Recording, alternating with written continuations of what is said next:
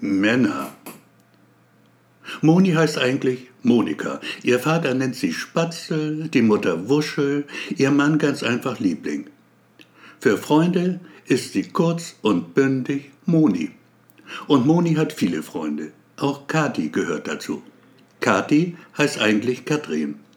Ihr Vater nennt sie Kat, die Mutter Cat, der Gatte schlicht Schatzilein, was Katrin echt saublöde findet, doch kann sie es ihm nicht abgewöhnen. Da ist ihr Kati wahrhaftig lieber. So nennen ihre Freunde sie, zu denen, wie schon erwähnt, auch Moni zählt. Moni sammelt Sonnenbrillen. So circa 120 hat sie schon, fürs Guinness Buch der Rekorde bei Weitem wohl nicht genug. Doch legt es Moni auf Rekorde auch gar nicht an. Sie liebt halt diese Brillen und ihre Sammlung wächst fast wie von selbst. Auch Kathi sammelt was, die sammelt Schuhe.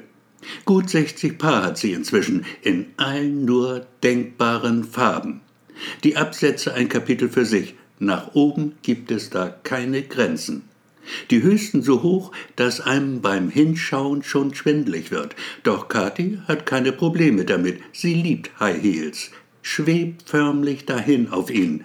Den Männern gefällt's. Die werden ganz wuschig dann, die Frauen eher bissig. Stutenbissigkeit, man kennt sowas. Katis Mann heißt Hans.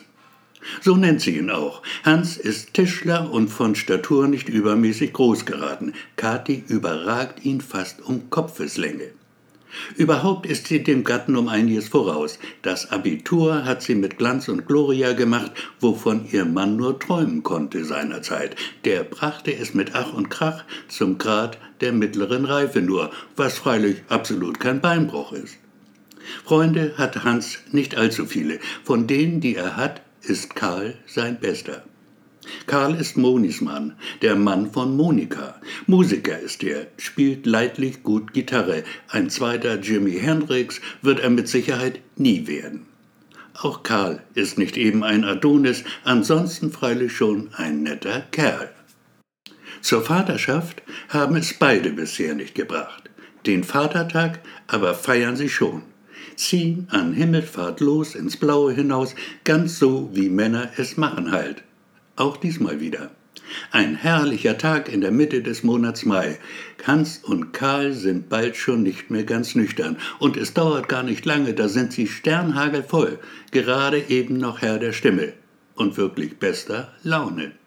Ziehen kichernd her über das, was ihre Frauen so treiben, wenn sie es treiben, reden sich die Köpfe heiß über kleine Verrücktheiten, die irgendwie doch manchmal erst das Salz in der Suppe sind die Würze zur Vollkommenheit, das Töpfelchen auf dem i. Der Karl also, der würde schrecklich gern mal mit der Kati, das kann der Hans sehr gut verstehen. Jeder würde gern mal mit der Kati, und der Karl ist sein Freund, also sagt er ihm einfach, klar doch Mann, versuch dein Glück. Ich bin ja nicht immer zu Hause. Das finden beide echt saukomisch und lachen sich einen Ast. Männer halt.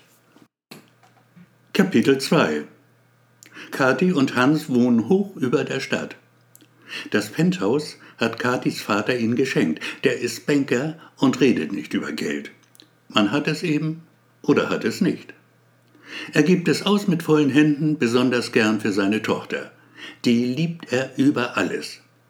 Er zwiespältiger Natur die Gefühle für seinen Schwiegersohn, dem er nicht allzu viel zutraut und andererseits auch wieder alles. Wenn im Juni die Sonne scheint in unseren Breiten, dann knallt sie schon ganz ordentlich.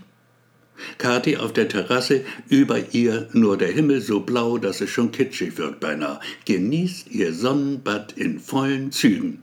Dann plötzlich steht Karl vor ihr. Auf der Terrasse. Der Fahrstuhl fährt hin bis zur Terrasse. Zur Wohnung muss man ein paar Schritte gehen. Hi, sagt Kathi, und Karl ist sichtlich verlegen, stottert herum, weiß einem anscheinend nicht so recht, wo er hinschauen soll und wo vielleicht besser nicht. Da erst wird Kathi peinlich bewusst, dass sie nicht einen Faden am Leibe trägt. Entschuldigt sich wortreich, zeigt Karl mit dem Hinweis, ich zieh mir noch rasch was über, ganz ohne Absicht dann auch die pralle Rückansicht noch, was den Besucher vollends aus der Fassung bringt, ihm da noch ein Gläschen Sekt anzubieten, obschon aus purer Höflichkeit nur, war vielleicht nicht wirklich geschickt von Kathi zumal das T-Shirt ihres Mannes doch ziemlich eng war obenrum und unten wohl gut eine Handbreit zu kurz. Den Karl freilich macht das erst richtig heiß, und weil es ohnehin schon lodert in ihm, geht kurz entschlossen er zum Angriff über. Das findet die Kathi nun gar nicht lustig mehr. Sie latscht ihm eine, dass es sich gewaschen hat. Doch stört ihn das keineswegs, den Karl, es spornt ihn eher noch an. Tausend Hände scheinen ihm plötzlich zu wachsen, Kathi spürt sie überall. Da hat sie dann endgültig die Faxendicke, die Schnauze voll, versetzt ihm in schönster Karatemanie einen Tritt, der dem Spiel ein Ende macht. Karl stürzt nach hinten. Nichts hält ihn auf, er fliegt buchstäblich davon. Sechs Etagen tief der Straße entgegen, wo er aufschlägt, mit dem Kopf zuerst, der freigibt dabei, was in ihm ist. Nicht allzu viel offenbar. Kathi ruft die Polizei an, um den Unfall, wie sie es nennt, zu melden. Muss man schon machen, sowas. In einem zweiten Anruf teilt Simoni mit, dass Karl bei ihr vom Dach gefallen sei. Er wollte mir an die Wäsche. Da habe ich ihn geschubst. Da ist es passiert. Aber das macht doch nichts, Kathi. Mach dir bloß keinen Kopf deshalb. Übrigens, der Hans ist gerade hier. Soll ich ihn grüßen von dir? Der Hans? Bei dir? Ich dachte, der wär in Frankfurt jetzt zur Möbelmesse hin. Hat er gesagt, jedenfalls heute früh der Hans. Sag mal, hast du was mit ihm? Ich? Gott bewahre. Was denkst du von mir? Sorry, ich frag ja nur mal. Und sonst? Alles okay?